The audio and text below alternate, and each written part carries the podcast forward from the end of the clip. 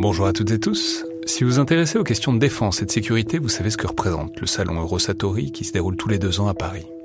C'est cette année la 28e édition qui se tient du 17 au 21 juin prochain à Paris-Nord-Villepinte et Eurosatori, qui sponsorise cet épisode, sera comme à chaque fois le grand rendez-vous mondial de la défense et de la sécurité. Je veux juste dire, c'est un événement que je trouve très étonnant, assez fascinant. J'y suis allé pour la première fois il y a deux ans pour l'édition 2022. Et euh, vraiment, si vous vous demandez ce qui se fait dans le monde militaire et en matière de sécurité, c'est là qu'on peut voir les dernières tendances, depuis les plus grandes geekeries et les innovations du moment, jusqu'aux grands équipements du futur pour les armées et les forces de sécurité en France et dans le monde. Bref, si vous intéressez de près à ce monde-là, c'est le moment de vous inscrire pour ce qui sera la plus grande édition de l'histoire du salon, avec plus de 1900 exposants et 60 000 visiteurs. Vous pouvez le faire en allant sur eurosatori.com.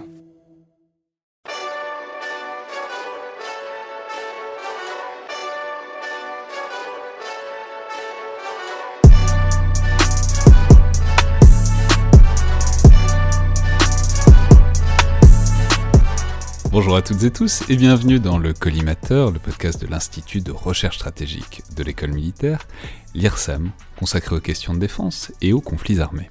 Aujourd'hui, pour ce nouvel épisode dans le viseur, donc de récits, de souvenirs, euh, d'opérations, en tout cas de vie militaire, en partenariat aujourd'hui avec l'école de guerre, j'ai le plaisir de recevoir le lieutenant-colonel Romain, donc bonjour. Bonjour. Alors, vous êtes euh, aviateur, euh, donc officier de l'armée de l'air. Alors maintenant, vous êtes à l'école de guerre, donc c'est un peu une phase différente, mais vous étiez, euh, en tout cas jusqu'à l'an dernier, euh, au sein de l'armée de l'air. plus précisément, je le précise, pilote de drone. alors comment on, peut dire, je veux dire tout de suite, c'est un récit assez récent, enfin c'est un souvenir assez récent que vous allez nous raconter, mais bon, commençons peut-être par là. Comment vous avez toujours été pilote de drone? Non, non, non. En fait, j'ai une particularité c'est d'avoir euh, commencé ma carrière opérationnelle dans un escadron de chasse, plus spécifiquement dans un escadron de reconnaissance, c'est-à-dire en fait des avions de combat équipés de d'appareils photo. Alors à l'époque c'était des appareils photo argentiques. Donc je j'ai donc euh, piloté des Mirage F1 euh, CR, c'est-à-dire la, version reconnaissance du Mirage F1. et à l'issue de mon passage sur Mirage F1 CR, j'ai passé deux ans à l'état-major de l'armée de l'air. Et ensuite, euh, je suis arrivé sur drone, et, euh, pour lequel j'ai été transformé pour apprendre à piloter les drones euh, MQ-9 Reaper. C'est très différent. Alors, c'est totalement différent, c'est une mission différente, c'est un pilotage différent. On mesure bien qu'il n'y a pas la partie physique, enfin bon, quand on est sur Mirage, on mesure bien qu'il y a une dimension un peu physique qui, qui, qui est différente, mais enfin je sais pas, même en termes d'après, ça vous a pris, faut ça comme ça, ça vous a pris combien de temps pour vous réadapter à un drone? Alors en fait, il y a une formation euh, qui se déroule aux États-Unis. Alors au moment où moi je suis arrivé, euh, en fait, c'était euh, fait uniquement aux États-Unis. Aujourd'hui, petit à petit, enfin au, au, moment où j'ai quitté, l'armée de l'air avait commencé à former en propre, tout en continuant à envoyer des gens se faire transformer aux États-Unis. et globalement, la transformation durait de l'ordre de 3 à 4 mois. Après, ce qui est un peu plus long, c'est l'appréhension de la mission. Parce qu'en fait, contrairement à ce qu'on pourrait penser de manière un peu simpliste, oui, c'est un drone, oui, ça va beaucoup moins vite. En revanche, il y a des particularités euh, bien spécifiques au pilotage qui font que ça n'est pas forcément euh, si facile que ça d'appréhender euh, l'environnement. Déjà, vous ne pilotez plus en fonction des paramètres extérieurs puisque vous êtes au sol. Donc en fait, l'avion vole à des milliers de kilomètres et vous, vous, vous êtes au sol. Donc il n'est pas évident de saisir la météo, toutes ces choses-là. Euh, et puis le deuxième point, bien sûr, c'est que on est toujours transformé au profit d'une mission, et la mission du Reaper n'est pas la mission d'un avion de combat. Donc du coup, il faut apprendre aussi une mission euh, bien spécifique. Et là où l'avion de combat va vite, euh, eh bien le Reaper va lentement. Là où l'avion de combat est fugace, eh bien le, Reaper lui tient 24 heures en l'air. Donc forcément, vous envisagez bien que les, les missions sont différentes, la nature des missions sont différentes. Et alors, juste pour rester là-dessus une dernière seconde, c'était une. Euh, est-ce que ça a répondu à une sorte de curiosité, enfin, je sais pas, que vous aviez, c'est-à-dire de, se demander ce qui se passait une fois que vous étiez parti, euh, une fois que le Mirage, enfin, votre avion de chasse était parti de la zone, comment ça se durait après, et que, enfin, disons, cette durée, cette perception de la longueur du temps dont on sait que le drone l'offre. Est-ce que ça a répondu à certaines de vos envies de pilote de chasse? Euh, je ne le dirais pas dans ces termes-là en fait. Euh, J'y avais pas pensé, euh, tout simplement parce que euh, au début, euh, le fait de partir sur drone ne faisait pas vraiment partie des options que je souhaitais choisir. En revanche, j'ai rapidement appris à, le prendre comme une opportunité en arrivant sur drone. Et j'ai découvert effectivement une appréhension du temps, du temps opérationnel, qui était profondément différente et qui a donné, qui m'a donné beaucoup de, comment dire, beaucoup d'intérêt opérationnel. En fait, j'y ai, vu un énorme intérêt et puis même à titre personnel, j'ai beaucoup beaucoup appris au travers de l'équipage à 4 que constitue euh, l'équipage français du Reaper. Alors que sur, sur Mirage F1CR, j'étais euh, dans un avion monoplace, donc j'étais tout seul à accomplir la mission. Donc déjà, rien que là, il y a eu un changement assez majeur. Et alors donc, euh, on va passer au souvenir tout de suite, mais ça fait combien de temps que vous êtes sur drone, donc sur Reaper, puisque vous êtes formé à un système d'armes, à savoir le Reaper qui équipe qui est, qui, acheté sur étagère à General Atomics, mais qui équipe euh, hégémoniquement, disons, l'armée de l'air française euh, J'ai passé eh bien, quasiment le même temps opérationnel sur de combat que sur euh, drone, à savoir, j'ai fait 5 ans sur, sur Reaper. Alors, on, peut peut-être passer à, du coup à ce, ce, que vous êtes venu raconter. Donc, c'est une opération qui a eu lieu relativement récemment, donc vous m'avez dit c'est en 2020 tout à fait. En 2020, euh, donc je, suis à ce moment-là déployé sur la base aérienne projetée de Niamey au Niger. Euh, donc au sein évidemment de l'opération Barkhane. Au sein bien sûr de l'opération Barkhane. Euh, et je suis chef de détachement. Alors il faut savoir que la particularité d'un chef de détachement d'unité aérienne euh, pilote au même titre que, euh, que n'importe lequel de ces pilotes. Et donc. Euh, C'est-à-dire vous gérez toutes les je, je, gère le commandement de, mes équipes et également je participe aux missions en tant que pilote. Et quelques jours après être arrivé sur le théâtre, après avoir fait ce qu'on appelle un lâcher théâtre, c'est-à-dire en fait vous, vous, êtes, vous êtes en vol accompagné avec quelqu'un du détachement qui rentre en France, de manière en fait à revoir un petit peu les procédures opérationnelles. Et eh bien quelques jours après, euh, une fois que ce détachement était reparti en France, euh, j'ai vécu euh, ma première ouverture du feu sur donc Reaper, puisque deux mois avant, l'armée de l'air avait prononcé la mise en service opérationnel de, des drones armés, armés de bombes GBU-12 euh, donc des bombes de 250 kg guidées laser. Donc ça, on peut rappeler, c'est la, très grande nouveauté qui a fait couler beaucoup d'encre, mais qui, qui, non, mais qui, on en avait parlé notamment euh, un long podcast qui était pas dans le viseur, mais avec euh, Christophe Fontaine, qui a, été un des pionniers de cette implémentation des, des drones dans l'armée française. Ça a été la grande nouveauté que de 2020 que d'armer directement les drones français qui auparavant étaient en mode observation qui évidemment dirigeait aussi des actions directes, mais il fallait un autre effecteur, il fallait, il fallait des avions de chasse quoi, ou des bombardiers, mais pour projeter, pour frapper les cibles que les drones identifiaient. Là, on, passe en circuit court, c'est-à-dire le drone peut lui-même frapper euh, la, cible en question. Alors, euh, donc racontez-nous, euh, racontez-nous cette première ouverture du. Très bien. Donc, donc quelques jours après donc l'arrivée, nous sommes en vol en vol depuis euh, relativement tôt le matin. Euh, sur la frontière euh, donc entre le Mali et le Niger, ce qu'on appelle la, zone du Liptako. Et nous sommes en, recherche dans la profondeur du dispositif ennemi pour aller trouver, eh bien, pour aller trouver l'ennemi. Comme dans toute mission de surveillance, forcément, ça prend du temps.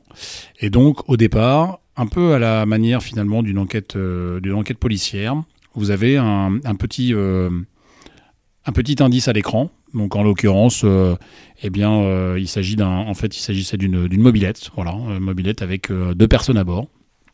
Et donc, eh bien, on suit cette mobilette parce que l'endroit où on l'a trouvée, son environnement, l'intuition nous dit qu'il faut la suivre. Donc on la suit. et puis bizarrement, le, comportement de, cette, de cette mobilette est un peu curieux, euh, puisqu'il se dirige vers des forces françaises qui étaient déployées euh, au sol. Donc on prévient bien sûr les forces françaises qui nous demandent de, donc au travers donc d'un JTAC, d'un Joint Terminal Attack Controller. C'est donc un quelqu'un qui est formé en fait à guider les avions euh, pour effectuer un appui euh, des forces au sol. Ça fait la liaison entre l'armée de terre, entre la composante terre et la, Exactement. composante, la aérienne. C'est ça. Et donc ce mobile euh, donc va vers eux, nous on le suit. Et, Et puis, alors, juste ça, parce qu'on sait que le- les drones, c'est beaucoup de temps. Enfin, je veux dire, on parle de quelle échelle temporelle, quoi Ils sont à 5 minutes, ils sont à 1 heure, ils sont à... alors là, quand, le, quand la mobilette s'arrête dans un, dans un petit hameau, euh, ils sont à moins d'un kilomètre euh, des premières forces françaises. Et nous, ça fait environ euh, déjà un bon 30 minutes, euh, environ, hein, parce que je j'ai même plus le souvenir finalement exact, euh, mais ça doit faire un bon 30 minutes qu'on est en train de le suivre. Et là, en fait, il a un comportement assez surprenant, puisqu'il va chercher dans une hutte du matériel qu'on a on n'arrive pas vraiment à le, distinguer. Et, puis brutalement, de manière vraiment brutale, en fait, il court. Ce qui est assez surprenant, hein, euh, voilà, ce ne sont pas des régions où, les gens sont très affairés comme dans des rues parisiennes, par exemple. Euh, et euh, monte sur une deuxième moto. Et donc là, on a un départ de deux motos assez chargées, avec à chaque fois euh, euh, deux personnes dedans. Donc, ça là, sent- forcément, Ça sent l'attaque, alors, ça sent pas forcément l'attaque parce que vous allez voir, et c'est ce que je, je veux vous expliquer, on est quatre dans l'équipage. Donc là, forcément, il faut imaginer qu'au travers de cette surveillance, là, je peux vous dire que ça discute. On est, on est quatre à bord. Donc, je suis le pilote, j'ai un opérateur euh, capteur qui s'occupe donc de, de la caméra, j'ai un officier renseignement qu'on appelle le coordinateur tactique, et j'ai un interprète image qu'on appelle l'opérateur image. Et donc, c'est à quatre que l'on que l'on travaille. Et donc, Donc, là, forcément, l'opérateur image essaye de vous dire ce qu'on peut voir, ce qu'on peut ce qu'on peut voir, c'est le spécialiste, on va dire, de l'analyse vidéo. L'officier renseignement, lui, peut adjoindre d'autres flux renseignements pour venir confirmer, infirmer ce qu'on est en train de voir. Et puis, euh, et puis bah, pilote et opérateur capteur, eux, euh, gèrent la partie avion et euh, capteur. Et donc, à ce moment-là, ça discute beaucoup. Donc, bien sûr, on le suit. hein. Là, on a, on n'est plus à une simple petite ficelle. hein. On va dire que la ficelle a quand même bien grossi. Mais c'est pas suffisant. C'est pas suffisant parce qu'en fait, euh, dans un processus euh, pour arriver au tir, il faut être certain que la cible est militaire. Et là, on n'en est pas certain. Là, on, a un doute qui est trop important. Euh, en fait, dans toute ouverture du feu militaire, il faut s'assurer que la cible soit militaire. Et c'est ce qu'on appelle la, positive identification, c'est la PID, voilà, et qu'on traduit en français par l'assurance raisonnable. Donc, il peut y avoir une part de doute, mais ça reste quand même une assurance raisonnable. Donc voilà. Mais on n'en est pas là à ce moment-là. Donc on suit, et puis. euh, Mais donc là, s'il est à 1 km, ça veut dire que vous avez quoi 5 minutes, même pas? Ah là, on a, on n'a pas très longtemps, mais du coup, la, la moto est repart... les deux motos sont reparties en sens inverse. Donc en fait, c'est un peu comme si finalement, elles avaient récupéré des affaires et elles, elles repartaient dans l'autre sens en ayant récupéré ce qu'elles ne voulaient pas montrer euh, aux troupes françaises. Il ne s'agit là que d'une supposition que je fais parce que ça n'a jamais été confirmé. Le, les motos donc euh, se suivent et puis à un moment il y a un petit accident euh, bah, dans le sable c'est quand même pas évident hein. et à ce moment-là on a euh, un, un mouvement en fait d'un des d'un des gars au sol où là clairement eh bien on arrive à identifier un armement et donc là Donc il a une arme. Là, on, là il, a, il a une arme. Et là, l'ensemble, on va dire, de ce qu'on avait observé depuis le matin, de l'arrêt, et la cerise sur le gâteau, qui est la présence de cette arme, fait que, au vu de la zone et de tous ces éléments-là, on est en mesure à ce moment de dire qu'on a de l'assurance raisonnable qu'il s'agit bien d'un ennemi. Donc, allez-y, allez-y. Non, mais. Mais donc, puisqu'il repart en sens inverse euh, des forces françaises, qu'est-ce que qu'est-ce que vous en faites de ça? C'est-à-dire, est-ce que vous pensez qu'ils sont allés mettre un IED Est-ce que vous pensez qu'ils, enfin, un engin explosif? Enfin, que- que- quel est que- quel est votre est-ce que vous avez une compréhension de leur situation tactique, si d'ailleurs il est possible d'en avoir une? Alors à ce moment-là, en fait, euh, nous on rend compte en permanence en fait aux forces au sol. Et puis euh, là, le, les, les forces au sol nous demandent de le suivre, donc c'est ce qu'on fait effectivement. Donc là, on continue à tirer finalement la pelote, mais maintenant on a un élément important, c'est qu'on sait que ce sont des ennemis. Donc c'est déjà un énorme progrès par rapport au tout début où euh, on ne le savait pas. Et en fait, on a su que c'était des ennemis grâce à la combinaison de nos quatre membres d'équipage, où on corrobore l'ensemble de ce qu'on observe, et comme on est quatre, eh bien on corrige les biais de perception euh, finalement euh, qu'on pourrait avoir si vous étiez euh, seul en fait à regarder l'écran. Et au bout d'un moment, c'est le commandement en fait de l'opération Barkhane à Djamena, qui lui aussi suit la situation et suit nos comptes rendus via la messagerie instantanée qu'on appelle le chat, qui là va nous dire ok, vous avez le feu vert pour la destruction. Et là en fait, on ne s'y attendait pas vraiment. On pensait qu'on allait suivre encore euh, pendant euh, peut-être plusieurs heures euh, la cible. Et donc là, ben, je vous garantis que le taux d'adrénaline monte extrêmement fortement. Il ne faut pas oublier, encore une fois, ce que je vous ai dit au tout début, on est arrivé que depuis quelques jours. Et aucun de nous quatre dans l'équipage n'a déjà ouvert le feu en opération avec un drone. J'ai déjà, moi, l'expérience de l'ouverture du feu sur avion de combat, sur des théâtres libyens ou, afghans, mais je, ne l'ai pas sur, sur Reaper. Donc le taux d'adrénaline va monter extrêmement fort. On se présente une première fois euh, donc, euh, sur donc une passe de tir, en ayant vérifié les estimations de dommages collatéraux, etc., etc. Les motos repartent au moment où on allait appuyer, donc bah, on arrête le tir. Et donc on est reparti sur un deuxième processus. Et finalement, quelques minutes plus tard, les deux motos vont s'arrêter. Et là, on va pouvoir effectivement effectuer cette passe de tir. Donc, qui dit passe de tir, dit élaboration du cap d'attaque, dit élaboration du travail, tout ce qui a travail laser. Bref, il y a un ensemble de paramètres, on va dire, à respecter pour que la bombe aille correctement au but et euh, dans euh, ce qui nous a été euh, demandé. Et donc, pour répondre à la, question que vous me posiez tout à l'heure, est-ce que c'est différent de l'avion de combat? C'est différent au sens physique du terme. Ça ne l'est absolument pas dans la démarche intellectuelle, ni même dans les sensations physiques une fois que vous avez lâché la bombe. C'est-à-dire que le niveau de stress, l'adrénaline qui monte est exactement la même. On sent, euh, on sent la transpiration au bout des doigts. Pourquoi? Parce qu'on est bien conscient qu'on est en train d'accomplir un acte qui est exorbitant, qui est celui de euh, donner la mort. Et ça, en fait, euh, je l'avais déjà vécu, donc je savais passer donc, eh bien, ce cap-là. Pour les trois autres membres d'équipage, c'était véritablement une nouveauté. Donc forcément, il était vraiment de mon ressort de euh, diminuer la charge mentale de l'équipage pour qu'on puisse tous aborder cette passe de tir avec une, la sérénité et la rigueur opérationnelle qu'on est en droit d'exiger. Ouais, mais alors une grande différence entre les deux, à laquelle euh, j'ai fait rapidement référence tout à l'heure, c'est que euh, quand on est sur un avion de chasse, on, reste pas.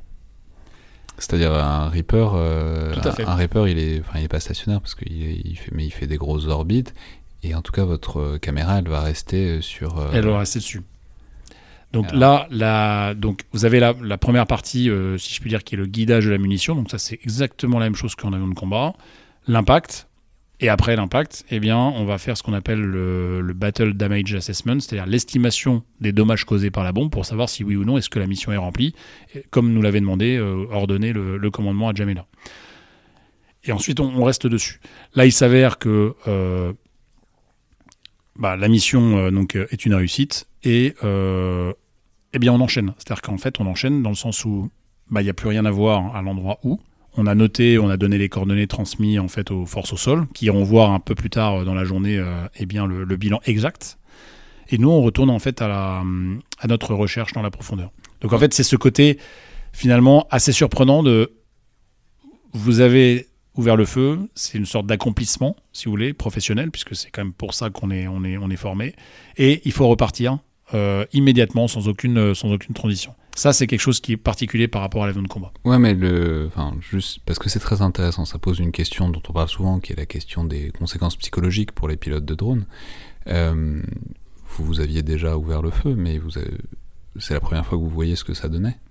Alors, oui, oui, et non, oui et non, c'est-à-dire que peut-être qu'on voit rien ou peut-être qu'on si si. Alors vous, vous, voyez des choses, mais il faut pas, euh, il ne faut pas les caricaturer dans le sens où on n'est pas dans euh, les fameux films euh, comme Good Kill ou des choses comme ça. D'accord?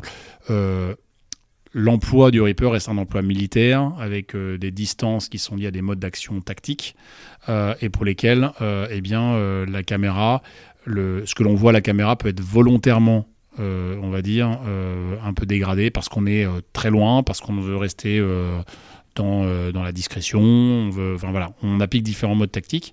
Et après, on est nos opérateurs et notamment l'opérateur capteur qui est responsable de la caméra n'a pas pour but d'aller mettre le facteur de zoom maximal pour arriver en fait à voir les détails de, de ce que l'on vient de tirer. L'objectif est juste de s'assurer que la mission est une réussite. Et pour ça, c'est de choisir le bon niveau euh, de zoom, si je puis dire, pour s'en assurer, mais sans non plus être euh, profondément choqué par, euh, par des images. Donc là-dessus, finalement, dans votre question, il y, a, deux choses.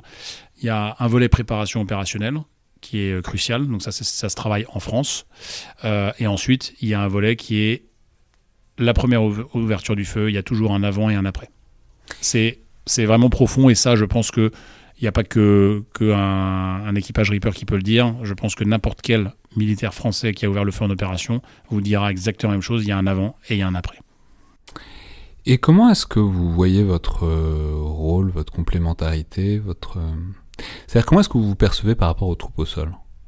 C'est-à-dire, est-ce que vous, enfin, je sais pas, je, dis ça complètement vu de l'extérieur, mais est-ce que vous percevez un peu comme, je sais pas, un ange gardien, enfin, sans aller jusque-là, en, tout cas, quelqu'un qui permet de déblayer le terrain pour les troupes au sol, ce qui est pas possible euh, en avion de chasse. on peut faire des passages, mais on fait que des passages. Ou est-ce que, euh, je sais pas, ou est-ce que vous voyez comme un effecteur, comme un autre, euh, comme, comment est-ce que vous percevez, disons, votre nouveau rôle, en tout cas votre rôle de pilote de drone, par rapport à votre rôle de pilote de chasse auparavant? Alors, un rôle qui est, qui je dirais, alors je ne fais pas de comparaison sur le rôle. Les, chasseurs et drones sont très complémentaires. Euh, l'un à la vitesse, l'autre à la, persistance. Euh, l'un peut être employé euh, sur tout le globe, l'autre a certaines contraintes techniques comme l'empreinte satellitaire ou des choses comme ça, qui fait qu'il peut pas être employé de manière extrêmement rapide. voilà, donc c'est vraiment complémentaire dans les modes d'action. Ce que je vois dans le, dans le rôle et dans ce que j'ai appris, c'est un, le rôle collectif. Je vous parlais, je pilote de monoplace, je suis passé à un équipage à 4 voilà, je suis passé euh, d'une mission euh, donc, où je faisais effectivement des photos aériennes à une mission où je ramène du renseignement qui est lié à une surveillance et à des manœuvres de ciblage, et donc des choses qui sont vraiment dans le temps. Et donc euh, ce facteur temps est vraiment quelque chose qui est modifié. Et après, dans le rapport que l'on peut avoir vis-à-vis des troupes au sol, il y a un côté effectivement, on se sent profondément responsable en fait de, de ce qui se passe au sol. Parce que finalement, eh bien, on est protégé, on est au sol. Donc oui, on est sur une base aérienne projetée, donc euh, où la menace n'est pas forcément inexistante, mais on est au sol. C'est pas nous qui sommes euh, sur le terrain, c'est pas nous qui sommes en vol avec euh, la possibilité ben, ben, d'une panne moteur, la possibilité de, tir, etc. Donc ça, c'est vraiment ce qui nous distingue et du coup, ça renforce d'autant plus la responsabilité de l'équipage. C'est-à-dire que l'équipage se sent extrêmement responsable. Alors ça va à la fois pour les amis, pour les troupes amies, mais à la fois également sur ce que l'on va déclarer comme ennemi. C'est-à-dire qu'on se sent profondément responsable du respect du droit international, dans le sens euh, du, de s'assurer vraiment de manière c'est-à-dire qui peut le plus, peut le plus. C'est un peu ça, ouais, vous avez raison, c'est euh, exactement ça. C'est pas à l'époque où vous, vous, passiez un quart de seconde et où du coup il fallait essayer de deviner ce qu'on pouvait. Tout à fait. Euh, Là on a le temps. On a le temps de le décider et on n'est pas, on pas 20 minutes près. Donc par exemple, je vais vous donner un exemple très, très simple. Lorsque on a un doute sur ce qu'on vient d'observer, on a la capacité de revoir la séquence. Donc ça, c'est le rôle de l'opérateur image. C'est normal, c'est lui le spécialiste. et on fait un replay. Les autres continuent à regarder ce qu'on appelle le temps réel, et lui il fait un replay. Et s'il faut, mais il fera 5 replays, 6 replays. Et s'il a toujours un doute, eh ben ça terminera par un doute. Parce qu'il n'est pas question que nous, on, on, puisse vendre une information qui ne soit pas avérée. Euh, mais alors justement, pour euh, revenir sur euh, ce souvenir en particulier, c'est une question que je pose souvent parce que c'est. Vous savez ce qui, ce qui c'était ces types après? Alors on le sait après coup. Alors bien sûr, je pourrais pas vous le. Non, je, pourrais pas vous le dire. Mais vous avez un parce qu'on a bien compris que. On a un retour. ouais, mais enfin qu'il y avait toujours un doute. Il y a, il y a tout, le doute est inhérent au fait que vous n'êtes pas là, puis que dans toute situation il y a toujours un doute quoi qu'il en soit quoi.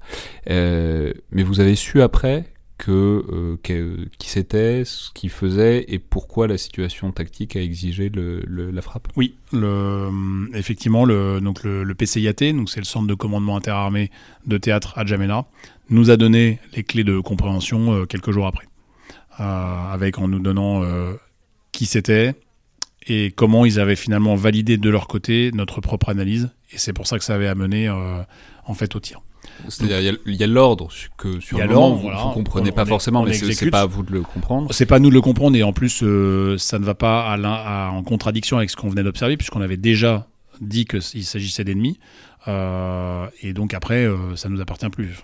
Là, il s'agit d'une manœuvre interarmée et auquel on obéit. Et après coup, il nous a été dit. Alors, cet échange justement retour est très important pour nous pour deux raisons. La première, elle est psychologique, c'est-à-dire que c'est toujours quand même ça permet d'évacuer justement les derniers doutes qu'on aurait pu avoir. Le deuxième, qui est là pour le coup très opérationnel, c'est qu'en sachant ce qu'on a fait, on peut faire un retour sur nos propres analyses et donc corriger potentiellement le biais qu'on aurait pu avoir au moment d'une analyse. Et donc ça, c'est crucial, et c'est comme ça qu'on s'engrange. Vous avez la réponse à l'examen. Exactement. Et en fait, c'est crucial pour, le, la, pour capitaliser l'expérience en fait de chaque détachement drone. Il faut savoir que les détachements drone étant armés par euh, la même unité en France, bah, en fait, au bout d'un moment, les gens se succèdent et font régulièrement plusieurs détachements. Ouais, donc il faut, ouais, c'est construire une sorte d'expérience collective de ce truc-là.